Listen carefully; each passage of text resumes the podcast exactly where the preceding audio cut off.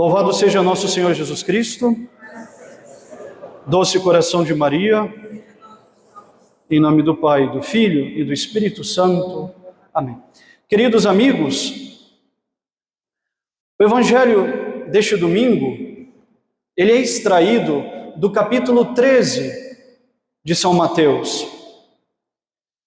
É nesse capítulo 13 que se encontram muitas parábolas sobre o reino de Deus, dentre os quais a famosa parábola do joio e do trigo. Nós acabamos de ouvir no Evangelho que um dia, estando a pregar, e como a multidão que o cercava se avolumava, Jesus, nosso amado Salvador, sobe a uma barca, convida os seus discípulos e desta barca ele propõe uma parábola, a que ouvimos na missa de agora. Ele diz: O reino dos céus é semelhante a um homem que semeou um bom grão de trigo no seu campo. Enquanto todos dormiam, veio o inimigo à noite e espalhou o joio dentre o trigo tendo espalhado o joio no meio do trigo, se foi. O tempo passou, cresceu o trigo e com ele cresceu o joio. Aproximando-se então os trabalhadores, servos do pai de família, disseram-lhe: Mestre, o que houve? Porventura não semeaste o bom grão de um trigo? De onde vem, pois, o joio? O Senhor quer que o arranquemos? Não. Para que não aconteça que, colhendo o joio, arranqueis também o trigo. Deixai crescer o joio com o trigo, até o tempo da colheita. Na colheita será separado o joio do trigo. O trigo será armazenado nos celeiros o joio será lançado e queimado. Como se não bastasse, meus amigos, nosso próprio mestre ofereceu a explicação dessa parábola. Jesus disse: O semeador sou eu. O campo é o mundo. O semeador semeou a semente de trigo no mundo. O trigo são os filhos de Deus, os homens bons, que perseveram na graça e que herdarão o reino dos céus. O joio, disse Jesus, são os filhos maus, isto é, são os pecadores. O joio representa também as más sementes que o demônio, é o inimigo desta parábola, espalhou por toda parte para levar os homens ao mal, à perdição, ao pecado. Nessa parábola, meus amigos, já explicada por Jesus, fica um ponto de meditação que gostaríamos de resolver aqui nesse sermão. E é o seguinte: que ao proibir que se arranque o joio antes de permitir que ele cresça com o trigo, Jesus nos ensina que até o fim dos tempos, ele tolerará que ao lado dos bons convivam os maus. O mistério do evangelho de hoje nos ensina que onde houver boa obra, haverá junto dela o mal. Deus tolera que o mal cresça junto com o bem. Isso é um mistério e então nós podemos nos perguntar por que é que Deus tolera que junto do bem cresça o mal? Por que é que Deus tolera que em obras boas também se façam obras más? Por que, que Deus permite que os bons convivam com os maus? Por que, que Deus, que é todo-poderoso e não comete injustiça alguma, não extermina da face da terra todos os homens maus e deixa viver apenas os homens bons? A resposta é dada no Evangelho de hoje. Não arranqueis o joio antes da hora de ceifar, para não ocorrer e não cair no risco de que também o trigo seja arrancado. Porque não podemos arrancar o joio sem que também arranquemos o trigo. Joio e trigo são extremamente semelhantes.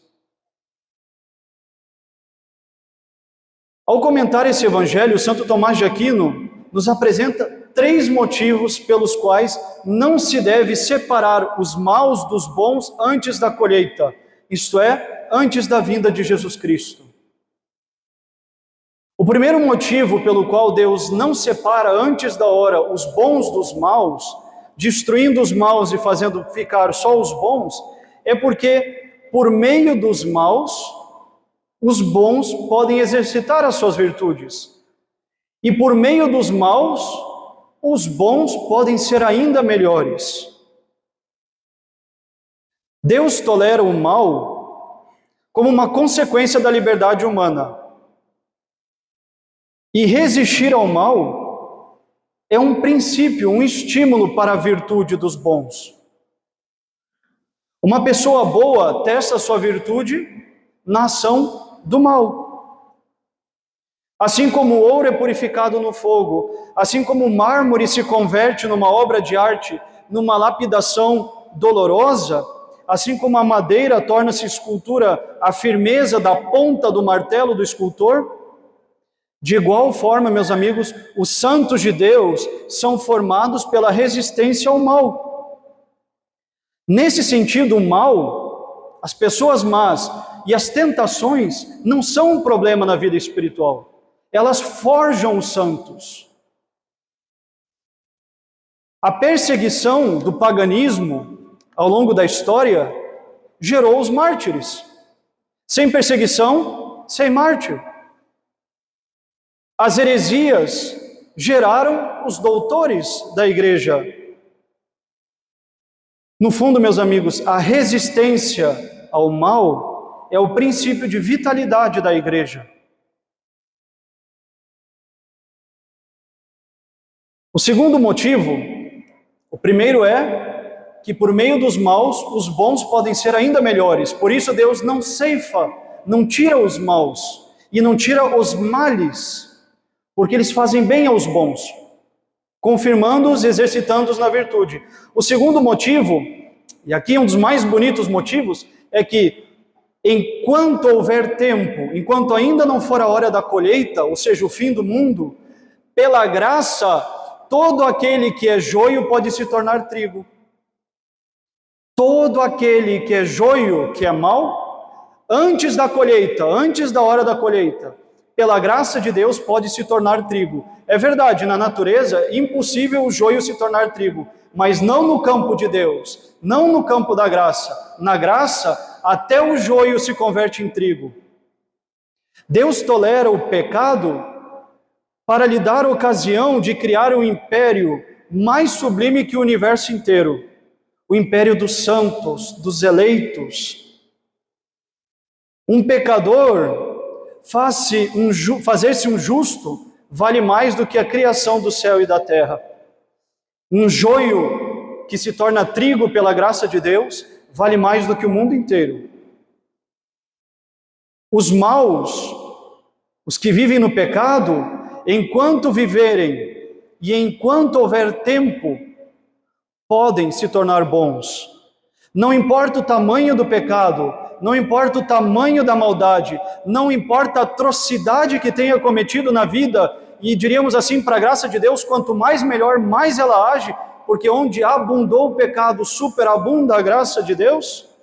Todo homem que outrora foi joio pode se tornar trigo. E coloquemos o dedo na nossa consciência, meus amigos. Se hoje Deus tivesse de arrancar todo o joio da face da terra, talvez Ele tivesse de nos arrancar já que nós ainda não somos o trigo que deveríamos ser, mas somos o joio que merece ser lançado ao fogo.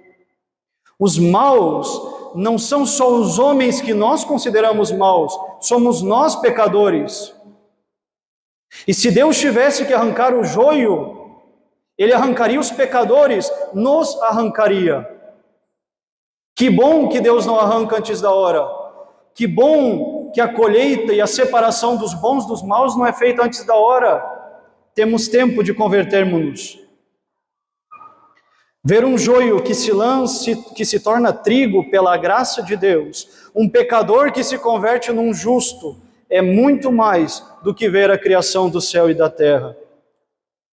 E o terceiro motivo, meus amigos, o terceiro motivo é que muitas vezes o que nós julgamos como bom é mal. E aquele que nós julgamos como mal, como ruim, é bom. Nem tudo que parece mal é mal, nem tudo que parece bom é bom. O primeiro motivo é porque no mal os justos, os bons são exercitados. O segundo motivo é porque todo mal pode se tornar bom enquanto houver tempo. E o terceiro motivo é porque nós somos péssimos juízes das situações. Não existe um juiz pior do que você. Não existe um juiz pior do que eu. Nós somos os piores juízes de toda a ação. Nenhum ser humano está apto para dizer quem é bom ou quem é mau porque nós conhecemos a face, como diz o salmo, Deus conhece o coração. Nós não conhecemos os corações de ninguém para poder decretar absolutamente pelo nosso próprio juízo quem é joio e quem é trigo, quem merece ir para o céu e quem merece ser condenado ao fogo do inferno. Só Deus sabe ler as almas e sondar os corações. Só Deus pode julgar. Só Deus pode decretar quem vai ao céu e quem vai ao inferno. E é tão divina essa missão, é tão própria de Deus, que Deus disse que na medida em que nós julgarmos, seremos também julgados. O homem vê a face, mas Deus, e só Deus, vê o coração. É próprio de Deus conhecer as verdadeiras intenções e os desejos mais profundos e os mais ocultos de todo homem. Quem somos nós, meus amigos? Com toda sinceridade de coração, respondamos no silêncio dessa missa de hoje, nos divinos campos. Sou eu, trigo plantado por Deus ou joio semeado pelo demônio? A minha conduta é própria de quem é bom, como trigo, ou de quem é mau, como joio? Uma das únicas diferenças que existe entre o joio e o trigo é que o trigo se curva, o joio não se curva. Na aparência é quase impossível perceber a diferença. Mas aquele que está curvado é trigo, o que não se curva é joio. O orgulho na nossa alma foi destruído e nos curva diante de Deus, ou somos nós ainda joio orgulhoso? Eu, que me alimento de trigo consagrado e transubstanciado no corpo e sangue de Cristo, por acaso não faço às vezes do demônio, semeando com a minha língua e com a minha conduta o joio que o inimigo lança enquanto todos dormem.